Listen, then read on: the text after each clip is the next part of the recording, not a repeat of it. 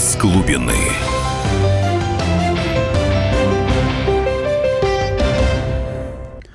Добрый вечер. В эфире программа «Из глубины». В студии публицист, философ и журналист Егор Холмогоров. Здравствуйте. И спецкор «Комсомольской правды» Дмитрий Стешин. Мы сегодня обсудим две темы. Но вот первая, наверное, самая громкая. Новость пришла сегодня с утра. А, опять всплыла, наконец-то получила какую-то развязку. Гнус... Труп всплыл. Труп всплыл, хотя все следы, казалось, были заметены. А, Киев обвинил гражданского мужа Максакова в убийстве Вороненкова. Я напомню, кто это такие. А, Мария Максакова, э, экс-депутат Госдумы от фракции «Единая Россия», убитый в Киеве 23 марта Денис Вороненков, тоже депутат, экс-депутат Госдумы, но от фракции КПРФ. 23 марта он шел навстречу в Киеве с другим экс-депутатом, видите, сколько в этой истории экс-депутатов Госдумы, Ильей Пономаревым, был застрелен киллером. Киллер, даже несмотря на наличие охраны... Э, экс-депутат даже несмотря на наличие охраны, киллер успел сделать два контрольных выстрела, а, после чего киллер был ранен и уже в 4 часа дня скончался в больнице, как писали киевские журналисты, некоторые от а, сбоев в работе системы жизнеобеспечения. Все следы были заметены. Кто-то и... сбил жизнеобеспечение, видимо. Кто-то, да. И э, сегодня Юрий Луценко, ген, генпрокурор Украины, неожиданно заявляет, что убийство в Киеве экс-депутата раскрыто. Я процитирую его дословно. По результатам масштабного расследования удалось установить всех участников преступной группы, в том числе заказчиков и исполнителей. А заказчиком, по информации э, спецслужб Украины, был некий криминальный авторитет Владимир Тюрин. Мария Максакова действительно с ним прожила в гражданском браке 8 лет, у них двое детей. Это действительно авторитетный, скажем так, авторитетный предприниматель, которого а, короновали не менее авторитетные граждане а, по предложению Япончика и предложение это поддержали Шакру Молодой и Хасан. Потрясающий. Ну, человек да, в авторитете. В авторитете, в общем, да. да, непростой. И вот по версии Луценко, по словам генпрокурора, а, ревность и обида была основным мотивом этого убийства. И, значит, по его словам, Владимир Тюрин – это криминальный авторитет, тесно связанный с российскими спецслужбами. Прокомментируйте, Егор Станиславович. Вот этих мух, котлет. Э, Нет, ну не знаю. У меня, конечно, ощущение, что это просто была, был какой-то клип на тему знаменитой песни Высоцкого «А тот, кто раньше с нею был». Угу. Вот, то есть это абсолютно какая-то история, взявшаяся именно оттуда. Ну, честно говоря, при всем при этом, как бы, хотя, скажем, про наш как бы криминальный мир говорят, что там вот они все такие сентиментальные, там березки, там мама. Есенин, мама и так далее. Честно говоря, в мотив убийства из ревности я верю очень слабо. Ну, вот Андрей Константинов – это журналист, скажем так, криминолог, человек, который прекрасно знает преступный мир России и Петербурга, откуда Владимир Тюрин, собственно говоря, ну, последние десятилетия он там жил. Он так сказал, что это чушь. Такое бывает только в произведениях Шекспира. А, но были и другие комментарии, в частности, комсомолки анонимный комментатор из ближайшего окружения Владимира Тюрина сказал дословно, что Вороненко в последние годы жил на деньги Максаковой, а Максаковой деньги давал Владимир Тюрин, потому что дети там остались с ней. И, а, в общем, Владимиру Тюрину было обидно. Ну, это уже, не, но это уже немножко другой мотив, чем вот что называется романтика, ревность и так далее. Вот как бы лишний бесполезный член семьи, угу. который к тому же еще много живет, а за границей, как бы, я думаю, аппетиты еще значительно повышаются. А, я думаю, что а, вот это более вероятно. То есть я в данном случае не ставлю под сомнение а, версию украинской прокуратуры, ну не потому, что как бы доверяю украинской прокуратуре, а, а я думаю, что она в большинстве случаев как бы гонит какую-нибудь липу, заказуху и так далее. То есть это, в общем, крайне малообъективный а, источник в плане следствия. Но поскольку в данном случае они явно были заинтересованы в том, чтобы обвинить там во всем Москву, там ФСБ, ну, месть Кремля и так далее, и так далее, и так далее. Ну, как писал некий Дмитрий Стешин, причем, судя по реакции, политическая версия прослеживается четко, как с малазийским Боингом. Тела еще не остыли, а виновный уже назван. Совершенно верно, что, соответственно, когда они выдают историю не похожую на вот эту изначальную заявку, вот, угу. я бы сказал, подмена сценария по ходу пьесы, прям как, не знаю, как в фильме «Матильда». Вот. Тоже, тоже подмена сценария, то я начинаю подозревать, что да, по всей видимости, а, они получили, по крайней мере, правдоподобное объяснение того, что произошло. И из э, вот того, тех фактов, которые мы получили, ну, мне кажется, что действительно человеку реально стало обидно, что какая-то вот непонятная, что называется, депутатская беглая э, странное такое существо, которое мало того, что теперь еще живет с его женой, так еще и живет на его деньги. Вот, вот, э, вот тут сокращение штатов произойти действительно вполне себе могло господин Тюрин был скандализирован вообще этой ситуацией. Да. Но вот есть еще одна версия Э, что все-таки причина-то политическая, и э, можно э, замаскировать и достаточно неприглядную личность убитого и опять обратить внимание на Украину, претерпевающую вечно от России, сдерживающую Россию на дальних рубежах Европы. А Украине нужен такой политический пиар, там зима на носу, обсуждение бедствий, бедствий украинских народов все как бы реже и реже на дискуссионных западных политплощадках. А у Запада на Украине, как, ну, как и на Ближнем Востоке, же была задача изначально не а, снять фигуру с доски, скинуть, а просто положить ее на бок, убрать самостоятельного игрока в регионе. В принципе, то, что мы видим сейчас, нищающее государство, завязшее по уши, просто в невыигрываемой войне на Донбассе, и ждет, когда Россия окончательно ей отключит э, газовый транзит. Это случится уже в 2019 году. Да, это произойдет уже совсем скоро. И, и тут э, в декабре 2016 года появляется на Украине парочка парочка забавных депутатов Госдумы, причем на одного из них уже в России было заведено Э, уголовное дело по факту мошенничества, рейдерства. Они принимают, получают гражданство Украины, их отжимают досуха спецслужбы. То есть, ну, как ни крути, а депутат Госдумы – это человек, обладающий какими-то секретами, да, его знаниями, а, скрытыми знаниями об устройстве государства. Разумеется, их отжали досуха, а потом а, Вороненко устранили, устроив колоссальный хай хайп из этого устранения. Собственно говоря, вот так. Ну, я с этим не спорю, то есть, грубо говоря, а, я бы не исключил вероятности того, что вообще все-таки Вороненкова грохнули они, а после чего просто-напросто начали пытаться повесить это на российского вора в законе очередного. То есть здесь ничего... Связанного а... со спецслужбами России. ну, я, честно говоря, вот эту тему связанности со спецслужбами, то есть в этом смысле, конечно, а, наверное, любой российский вор в законе, его так или иначе можно прописать как связанного со спецслужбами. Я помню, как, господи, кого же хоронили? Чуть ли не япончика и вдруг неожиданно у него на, на, ему на гроб положили российский флаг что вообще-то делают только когда хоронят офицеров.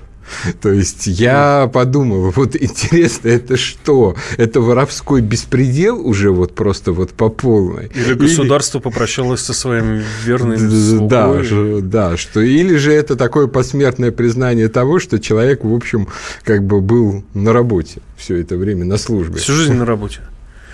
Ну, вот нам уже пишут, что ха-ха, другим беглым депутатам будет урок, что их разменяют как монету. Ну, собственно, а вообще всем абсолютно как бы вот беглецам из России, которые вот за последние там а, десятилетия, полтора десятилетия а, пытались э, вот как-то заработать на том, что они из России ушли, им ничего хорошего это не принесло. Ничего заработать не удалось. Ну, пример, конечно, очень показательный, печальный и мрачный, и люди прогнозируют, что и Максакова не заживется на этом свете, хотя я лично желаю здоровья. А мы остаемся в прямом эфире, перерыв буквально на несколько минут.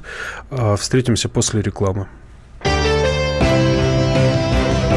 Из глубины.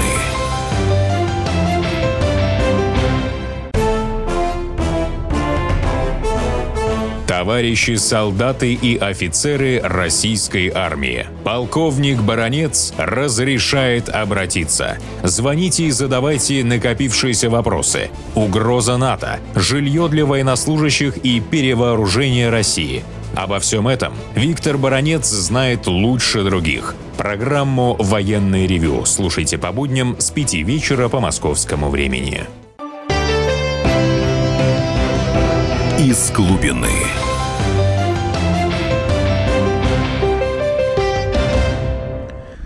Добрый вечер. В эфире программа «Из глубины» в студии Егор Холмогоров, политолог и публицист. Здравствуйте. И спецкор комсомолки Дмитрий Стешин. Мы обсуждаем, наверное, новость дня и, может быть, и недели. А, заявление украинского прокурора господина Луценко о том, что беглый российский депутат Госдумы Денис Вороненков был убит в Киеве 23 марта этого года а, по распоряжению и по желанию якобы авторитетного российского бизнесмена Владимира Тюрина, как было сказано в заявлении украинского прокурора, тесно связанного там, с российскими спецслужбами. Вот э, нам тут бросили ссылку посмотрите, это как бы твит, действительно интересный ну, твит Rush Today, вот, и, но ссылка на новость, что Максакова подтвердила версию о причастности Тюрина к убийству Вороненкова. Как потерпевшая, я была ознакомлена с материалами дела гораздо раньше, чем о них заявил генпрокурор Украины, а роли Тюрина я знала давно и с этим жила уже полгода. Вот. А ту работу, за которую он взялся, он плохо выполнил. Поэтому, по всей вероятности, те, кто его об этом просил, об убийстве Вороненкова, вряд ли будут его защищать перед законом. Между прочим, это она сказала в, комсомолке. То есть, угу. пока мы тут э, обсужда, обсуждали теорию, там кто-то из корреспондентов уже до нее дозвонился. Вот. Ну, на самом деле... Э, стоит вот если, верить. Да, ну, я не знаю, стоит ей верить в этом смысле или нет, то есть, никаких оснований там говорить правду у нее тоже нет, но... Э, по всяком случае, если эта версия работает, то на самом деле все концы складываются. Почему? Потому что э, не исключено, что в этом случае Максакова и Вороненков вообще бежали не от уголовного дела российского, не от каких-то, скажем, российских спецслужб, там, не от э, злости Кремля. Ну, вот, знаете, ничего не случалось за последнее время такого плохого у нас с депутатами, там, даже бывшими. Там, иногда губернаторов сажают, то не очень часто, но с ними тоже, в общем, редко что плохое случается. Вот, так вот, а, а тут люди прямо бегут если они бегут, значит, они кого-то реально боятся. Угу. Вот кого они могли бояться? Ну, очевидно, думаю, что не Кремля, и там не спецслужбы, и не Госдумы и так далее. Я думаю, что они уже бежали, боявшись Тюрина. И тогда на самом деле э, становится понятно, почему они, скажем, ринулись не в Европу, угу. где вообще этот человек, насколько я знаю, достаточно влиятелен, а на Украину, в надежде на то, что как бы в тамошнем хаосе можно будет как-то, что называется, спрятаться, укрыться и так далее. Но я не знаю, кто им сказал такую вот чушь, что можно, что называется, укрыться среди бандеровско-махновского стана – вот, где вообще-то палят друг в друга по гораздо меньшим поводам, где вообще закон практически отсутствует. И ну, встретить спокойную старость. Да. Нереально. Ну, видимо, это был уже жест а, до некоторой степени отчаянных людей, которые э, э, просто-напросто уже не знали, куда деваться, а, видимо... Ну, в Израиль. Оттуда тоже выдачи нет. И... Вот да, вот, кстати, что они не рванули в Израиль, интересный вопрос. Ну, может быть, все-таки потому, что иногда оттуда выдача там есть, что как минимум, ну, скажем... Да, да. Ну, правда, я единственный случай за последнее время помню, это вот питерский священник, обвиняемый в педофилии, который сбежал да. в Израиль, его таки выдали. Но тоже не исключено, что, может быть, потому что он как раз священник, э, э, этого добра в Израиле не надо. Ага, я понял. Ну вот э, Максакова говорит о том, что Владимир Тюрин этим заказным убийством плохо выполнил свою работу, которую ему заказывали. А по мне, так я смотрю на, на обстоятельства этой истории. Вдумайтесь, легкораненый охранник дожидается, когда его опекаемому клиенту всадят два контрольных выстрела, и только поэтому, только потом убивает киллера. Все. Вот нам, Гениально. любители шекспировских драм, а пишут, что смысл слов Максаковой в том, что ее бывший выполнил это дело по заказу российских спецслужб. Ну вот я себе представляю вот такое вот, что называется, вот ты, там, не знаю, там даже вор в законе и так далее, к тебе приходит и предлагают убить не кого-нибудь, а все-таки, ну, некоторым образом твоего родственника. Достаточно вот. известного человека, да, скажем. Да, вот. И ты говоришь, да, да, вот, конечно, вот я, я рад и так далее. Ну, понятно, что, понятное дело, что это мо- может исти, проистекать либо от каких-то собственных личных мотивов. Ну, либо, если бы это был заказ спецслужб, то уж заказали бы кому-нибудь другому, человеку, у которого меньше эмоциональных зацепок в этом да, деле, да которые не... могут его довести до ошибки. Егор Станиславович, мне кажется, все было выглядело бы по-другому. Он бы попил кофе с Ильей Пономаревым, а вечером лег спать. И утром ну, совершенно не, не верно, да.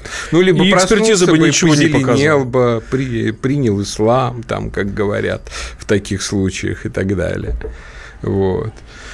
Ну, во всяком случае, мораль этой истории, она довольно простая, что действительно так просто вот спрятаться э, за границей, скажем, с тем, чтобы нагадить родине, в общем, не получается. Тут недавно в э, социальных сетях, прежде всего в Телеграме, Алексей Венедиктов, глава «Эхо Москвы», э, постил фото могилы Бориса Березовского да. в Лондоне. Такая вот провалившаяся, я бы сказал, практически социальная могилка. Вот, ну, такой вот крестик там какая-то. Не в том положении, и так далее. Не, не там да. крест стоял. Вот. То есть, э, как бы, и мораль всего этого была, конечно, такая, что вот, оставил миллионы, а за могилой его никто не ухаживает. У меня, конечно, правда, появилась сразу альтернативная версия, что Платон Еленин не ухаживает за своей фальшмогилой. Вот, да, да, потому что, Смысла честно нет. говоря, да, потому что, честно говоря, это выглядит скорее так. Но да вот... нет, фальшивую могилу, наоборот, мне кажется, там и цветничок бы высадили, если бы это была вот такая операция прикрытия. Ну... То есть в этом случае, в этом случае там бы еще видеокамера бы, наверное, стояла, записывала всех тех, кто подходит. Ну, все равно загадок больше, чем ответов. Да, ну, во всяком случае, если это действительно могила реального человека, там, все эти десятилетия известного как Борис Березовский, то можно сказать, что действительно вот бедный Йорик. Вот это вот действительно шекспировский сюжет. То есть вот как бы величие от пафоса, от управления там несчастной, но огромной страной и до вот этого ничтожества. Ну, я вспоминаю картинку, известную фото нашей галактики и подпись э, в конце концов температуры всех объектов сравняются с приятного существования. Вот. Ну, кстати говоря, звоните нам а 8 800 200 ровно 9702. Ну, в WhatsApp и Viber вы уже пишете, плюс 7 967 200 ровно 9702. То есть определенная а, контакт есть, высказывайте свои мнения по этой ситуации и по следующей ситуации, которую э, мы сейчас будем обсуждать вот, я думаю, что Пожары на, московских, на московских да. рынках, э, автономные, автономность вот этих рынков и как-то них неподсудность. Вот. Чего боялись всегда, да? Я вот, честно говоря, всегда, когда мимо вот этих вот клоповников проезжал, я вот, у меня возникал только один вопрос. А почему это еще не сгорело? Ну, по всей видимости, все-таки как бы в современном обществе техника безопасности такая, что даже клоповник вот так вот масштабно сгорает не слишком часто. Ну, ну пред... а... предохранители на распределительных щитках э, я не знаю, качество нормальной газовой плитки, на которых они готовили, когда, как правило, там и жили. Я вот, честно, я не знаю, кто закупался на этих рынках. Я лично никогда не заезжал, потому что в магазинах огромной сети э, в строймаркетах цены получаются даже ниже, чем вот на этих рынках развалах. Как ни странно, как мне говорили строительные рабочие. Но кто-то туда ездил все время, оборот у них шел. Вот, они расширялись и не закрывались, не прогорали. Вот нам пишут интересное, Наталья пишет. По поводу пожара торгового комплекса на рынке. Это крупные комплексы продолжения Черкизона. Говорят, потому что владельцы прячут свои левые фабрики и левый товар, еще и страховку получат. Не проверяется благодаря заявлению правительства не кошмарить бизнес. Свой коррупционно-криминальный бизнес не контролируется, ему в разных сферах полное раздолье. Ну, насчет того, что там левые фабрики, левое производство и так далее, это, в общем, говорят практически все. Что там, в общем, какая-то двойная, тройная, четверная жизнь, какая-то совершеннейшая клака, там, состоящая в основном из мигрантов и так далее. Ну, просто на самом деле это очень плохо, то, что у нас где-то вот в подполье какие-то там дети подземелья а, начинают накапливаться, эти дети подземелья как-то по, по большей части их окучивают какие-то-нибудь ваххабитские проповедники. Я, конечно, не знаю, после этого визита саудовского короля а, мы еще все, мы все еще критики ваххабизма, или мы уже его лучшие друзья, но тем не менее. Вот. Время покажет. Да, время, время покажет. Но на рынке, во всяком случае, э, этих людей обрабатывают там вполне определенно, и они живут в условиях такой, в общем-то, нищеты, в этой нищете... Которая помогает отрицать э, окружающий мир. Да. Это вот, просто... ну, сейчас после эфира, и, то есть после перерыва на рекламу и на новости, мы продолжим эту тему, вот, вообще ко всему, к чему все это кучкование гастарбайтеров нас ведет. Оставайтесь с нами. Из глубины.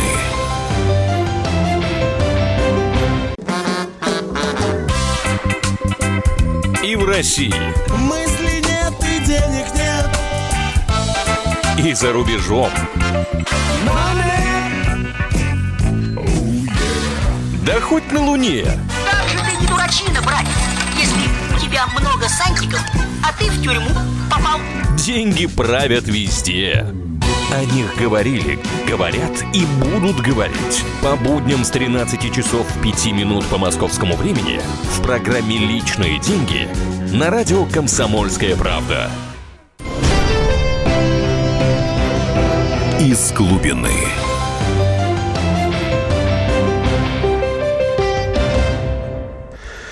Добрый вечер. В эфире программа «Из глубины».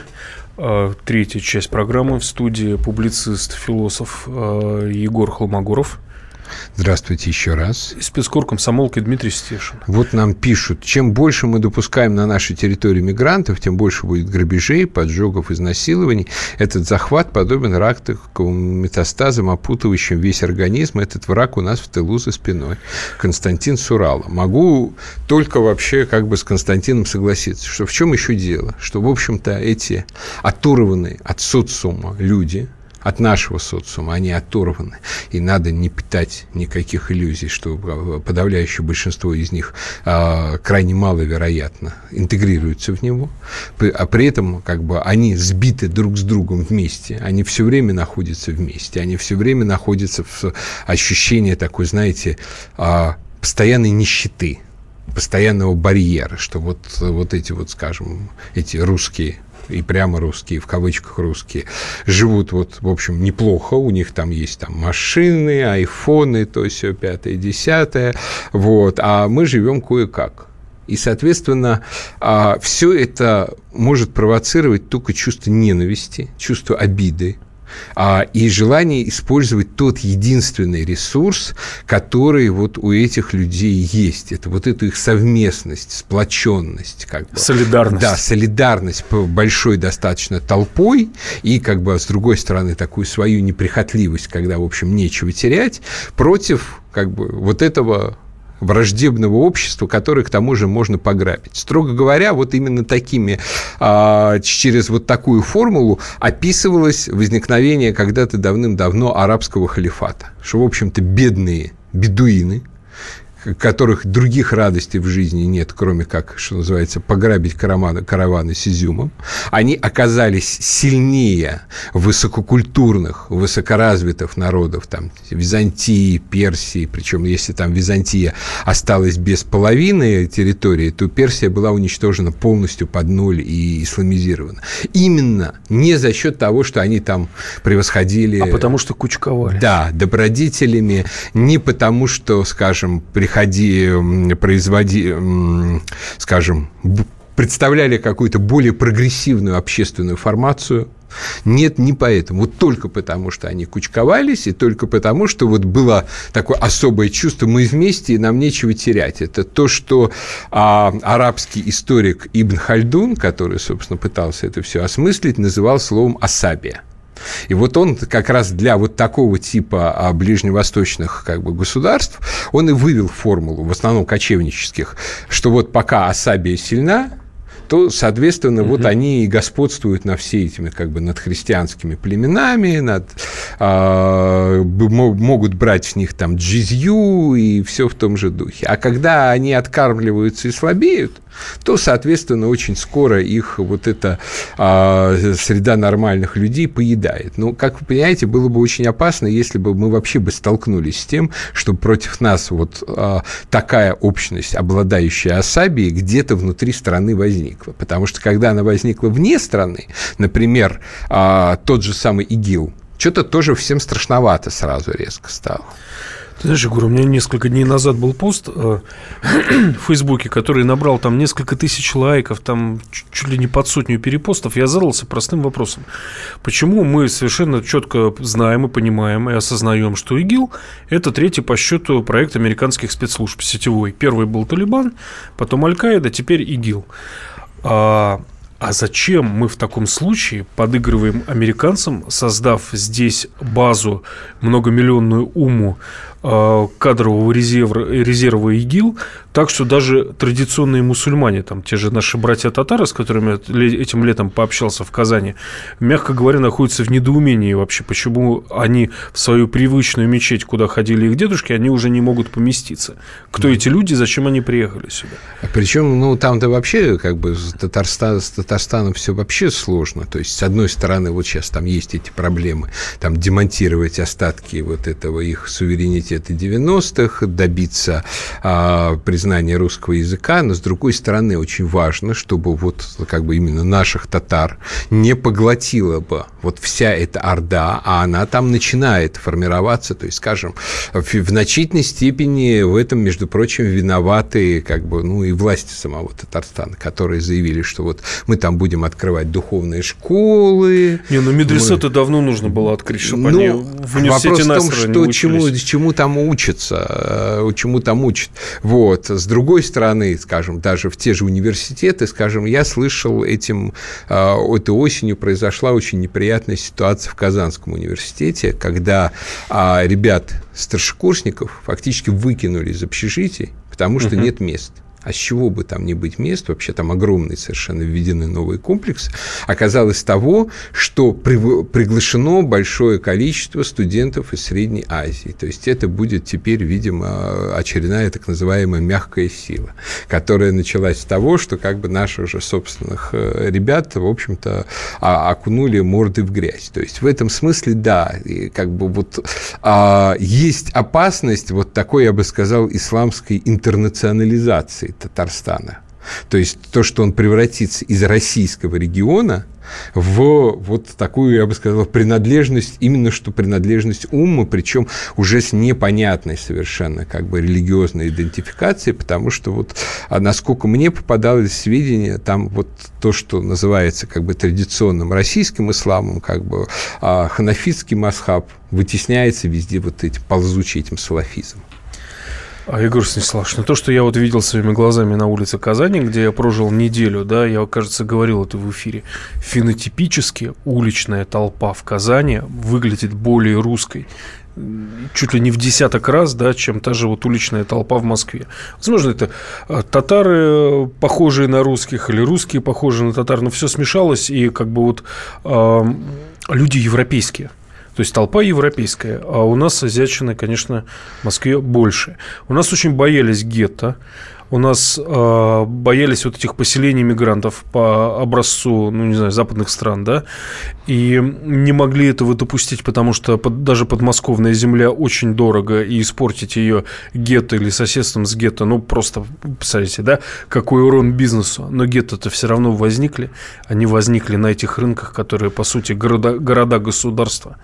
Ну, вот нам пишут, а вам не кажется, что поджечь действительно проще, чем законно убрать? Ну, знаете, как сказать, а, в Москве, вот я не знаю, конечно, это была территория Москвы или области, по сути, но в Москве, скажем, тот же Собянин с темой законно убрать не считается. Если ему очень надо, он незаконно уберет. Так что если бы была просто тема убрать этот рынок, то в этом случае я думаю, что устраивать, что называется, вселенский пожар с огромным риском просто его расползания по городу, мне кажется, не стали. Там еще не говорят про жертвы, но мне кажется, там жертв должно быть Я думаю, что там жертв очень много, просто это в основном люди, которых как бы на официальном уровне в Российской Федерации не существует.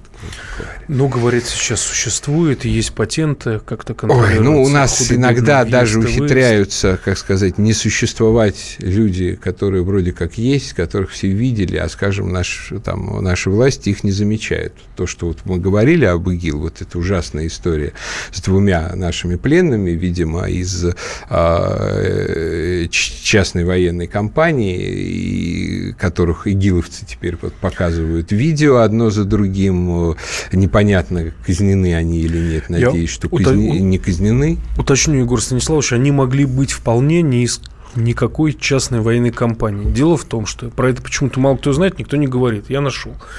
28 декабря 2016 года Владимир Путин подписал поправки к федеральному закону о воинской службе, где в последнем пункте, последнем пункте вот этих поправок указано, что граждане, а, проходившие срочную военную службу, могут быть призваны из запаса по таким-то причинам. Там перечисляется множество там, стихийных бедствий, эпидемий и так далее. И для защиты интересов Российской Федерации, в том числе за рубежами, за а, границей Российской Федерации. Вот и все. Они могут быть призваны на год. Ну, возможно, эти поправки понадобились, потому что деятельность частных военных компаний находится до сих пор в серой зоне. Ну да. Никак не, регл... не регламентирована. Да, ну, может быть, это и не надо. Но меня очень покоробило то, что как-то вот на уровне нашего официоза, от этих людей, которые сейчас либо на грани жизни или смерти, а может быть, уже за ее гранью. Ну, грубо говоря, я вспоминаю, как, когда, скажем, сжигали заживо игиловцы иорданского пилота, это, в общем-то, а, сплотило, что называется, всю иорданскую нацию, все иорданское общество и так далее. То есть они это восприняли как свою трагедию, как переживание и как повод для солидарности. Мне, а, у, а у нас было, наблюдалось какое-то такое, я бы сказал, чиновничье отстранение из серии, что мы даже не знаем, это наши граждане или не наши. Я объясню, Егор Станиславович. По-видимому, все-таки они живы, я очень хочу на это надеяться, идут переговоры.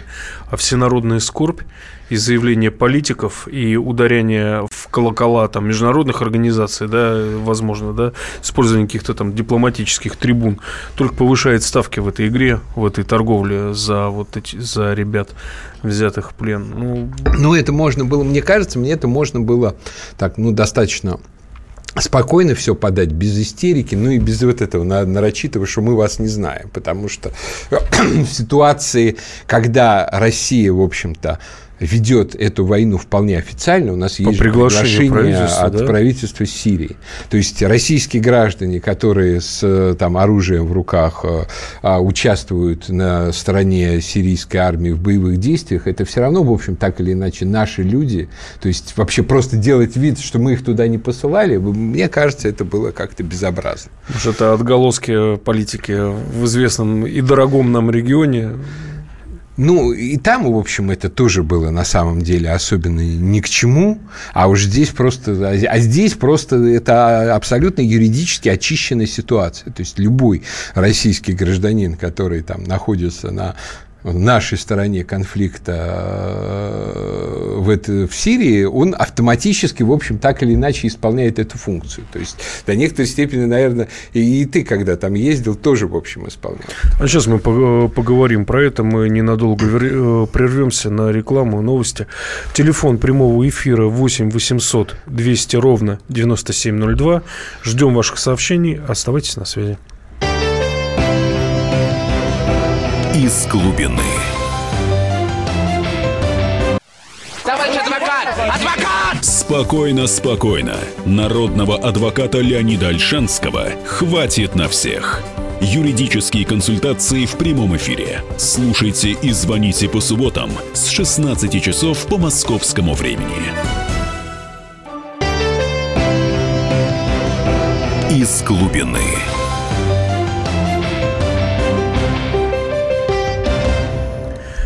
Добрый вечер. В эфире программа «Из глубины». В студии публицист и философ Егор Холмогоров. Здравствуйте. И спецкор комсомолки Дмитрий Стешин. Мы обсуждаем, мы плавно перешли от э, городов-государств э, под названием рынок, да, строительный, где в Москве их с одного рынка на другой после закрытия перегоняют, но они не исчезают, наши как бы сограждане, мигранты. А мы плавно перешли к э, истории с нашими пленными. Она не закончилась далеко. Появились подтверждения первые, что они, возможно, все-таки живы. Поэтому я считаю, придерживаюсь такого мнения, не было устроено никакой всенародной скорби, потому что э, дополнительная засветка этого сюжета просто повысит ставки в переговорах. Э, сейчас ребята пытаются выманить. Но ну, я вот как... Некоторые при этом, знаешь, при этом некоторые как бы там телеграм-каналы, там блогеры и так далее очень любят, наоборот, занизить ставки. То есть этих э, ребят обвиняют там чуть ли там не в измене, что едва ли не они Бежали. сами сдались и так далее. Насколько я понимаю, вообще а, они попали в ситуацию, в которой там может попасть каждый. Ну, я сам сколько раз попадал. У меня, наверное, один из самых страшных моментов, когда в жизни было, а, это когда началась операция по зачистке Дебальцевского котла, брали деревню Никишина, и мы выскакиваем на блокпост по GPS мы ехали, и я вижу, что к нам бегут люди, дергают затворами автоматов а, форму, а знаки различия непонятные, а на флаге, который висит над блокпостом, желтое полотнище. Вот. А это был казачий флаг. И мы катались по тем же самым местам, э, где взяли наших ребят в Сирии, Дерзор, э, Пальмира, окрестности вот этой авиабазы Т-2, кажется, она называется, мы на ней ночевали. Мы катались двумя джипами, с одним автоматом на, и двумя магазинами на всех, а прекрасно отдавая себе отчет, что если нас возьмут, то никому не поздоровится. Мы представители были двух а, крупных российских СМИ. Вот, и мы, но нам нужно было, нам нужно было съездить и первыми снять издалека хотя бы Пальмиру, да, за 5 километров, это было еще до ее взятия за месяц. Нам много чего нужно было, мы отдавали себе отчет и понимали, что если мы встрянем, то не приведи Господь, как мы встрянем, но а работу-то надо выполнять. И это тоже люди, которые попали в плен, они прекрасно знали, на что они идут. То есть, ну, вообще, мне кажется, что когда там в Москве сидят а, блогеры там, или анонимные телеграм-канальчики и разбирают там, кто герой, а кто не герой, вот это со, со своего дивана. Скотство. Вот. То есть, э, вообще, в этом смысле э, война выглядит совсем не так героично. Вот. То есть, и, грубо говоря, грубо говоря, там в значительной степени оказался ты героем или нет, вопрос случайности. Что, скажем, я думаю, что если бы тот же Александр Прохоренко, ну, не повезло бы ему, и он, скажем, был бы ранен, а не убит. Ну, да. Э, все те же самые как бы, люди, которые сейчас кричат о, о его героизме, говорили бы, что вот он сдался в плен, да-да-да-да-да. Даже если ты сам не сдаешься, скажем, а тебе э, берут ну, в условиях, как бы, когда ты не можешь оказать. Да, просто кончились боеприпасы. Совершенно... Элементарно. В, в разгрузке там 6 э, магазинов, ну и все, это там 15 минут боя. И то еще даже много, 15 минут. Ну, вот. Уж. Задают нам вопрос, прям его переживает человек, как реагировать на заявление Эрдогана по Крыму. Ну, когда там Эрдоган сегодня, встречаясь с э, Порошенко, заявил, что никогда не признает Крым российским. Ну, очень хорошо на эту тему мой э, коллега, политолог Павел Светенков э, пошутил, что вообще вот э, турецкое как бы, отношение с Турции – это такой танец дервишей. Друг зарежу, друг зарежу, друг зарежу. То одно, то другое – это просто непрерывно. То есть, к этому надо относиться спокойно. То есть, сейчас, видимо, там только что у Эрдогана была стадия друг, и, в общем, под, это дело они там с другом Владимиром договорились о том, что вот этот вот зеленый анклав в Сирии, Идлиб – видимо, Мгм. будет полностью ликвидирован, то есть он его просто поделит между нами сирийцами и с другой стороны турками. Вот. У каждого есть свои интересы в этом вопросе, то есть нам, понятное дело, нужно вот всю эту Аль-Каиду, которая теперь называется Нусрой, добить. И там очень жестко сейчас ведутся, э, ведется война, причем как бы многими методами, там, вплоть до, скажем, ну, таких вот диверсионных актов по диверсионному устранению там главных командиров вот этих нусристов и так далее. Вот. Там, а у Эрдогана свой интерес, он достаточно простой, он хочет, чтобы его прокладка из его войск разделяла между собой несколько районов сирийских курдов, чтобы они не слились в единую полосу.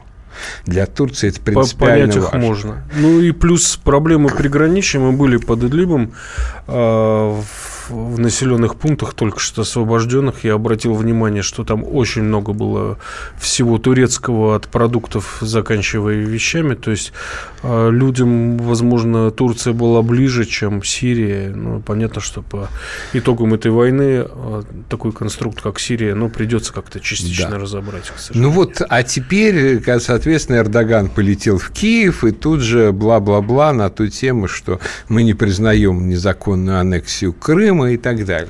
Но проблема в следующем. Проблема в том, что э, если ты уже летишь в визит, с визитом в Киев, то вряд ли ты там будешь говорить что-то другое. Свободу Донбасса. А, про, да, практическую, практической ценности для Порошенко эти заявления Эрдога- Эрдогана не имеют, тем более, что сейчас Турция фактически вышла из единого западного блока. Они настолько уже поссорились и с американцами, и с ЕС, что, скажем, грубо говоря, даже если они и там Меркель или Трамп говорят одно и то же, это не значит, что они это говорят заодно и все вместе. То есть, соответственно, в тех практических вопросах, где э, турки, э, с, а, с турок мы можем что-то получить, там они с нами сотрудничают очень корректно и очень, э, в общем-то, лояльно.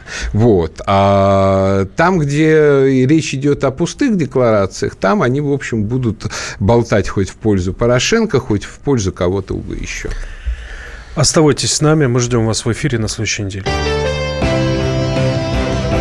Из глубины.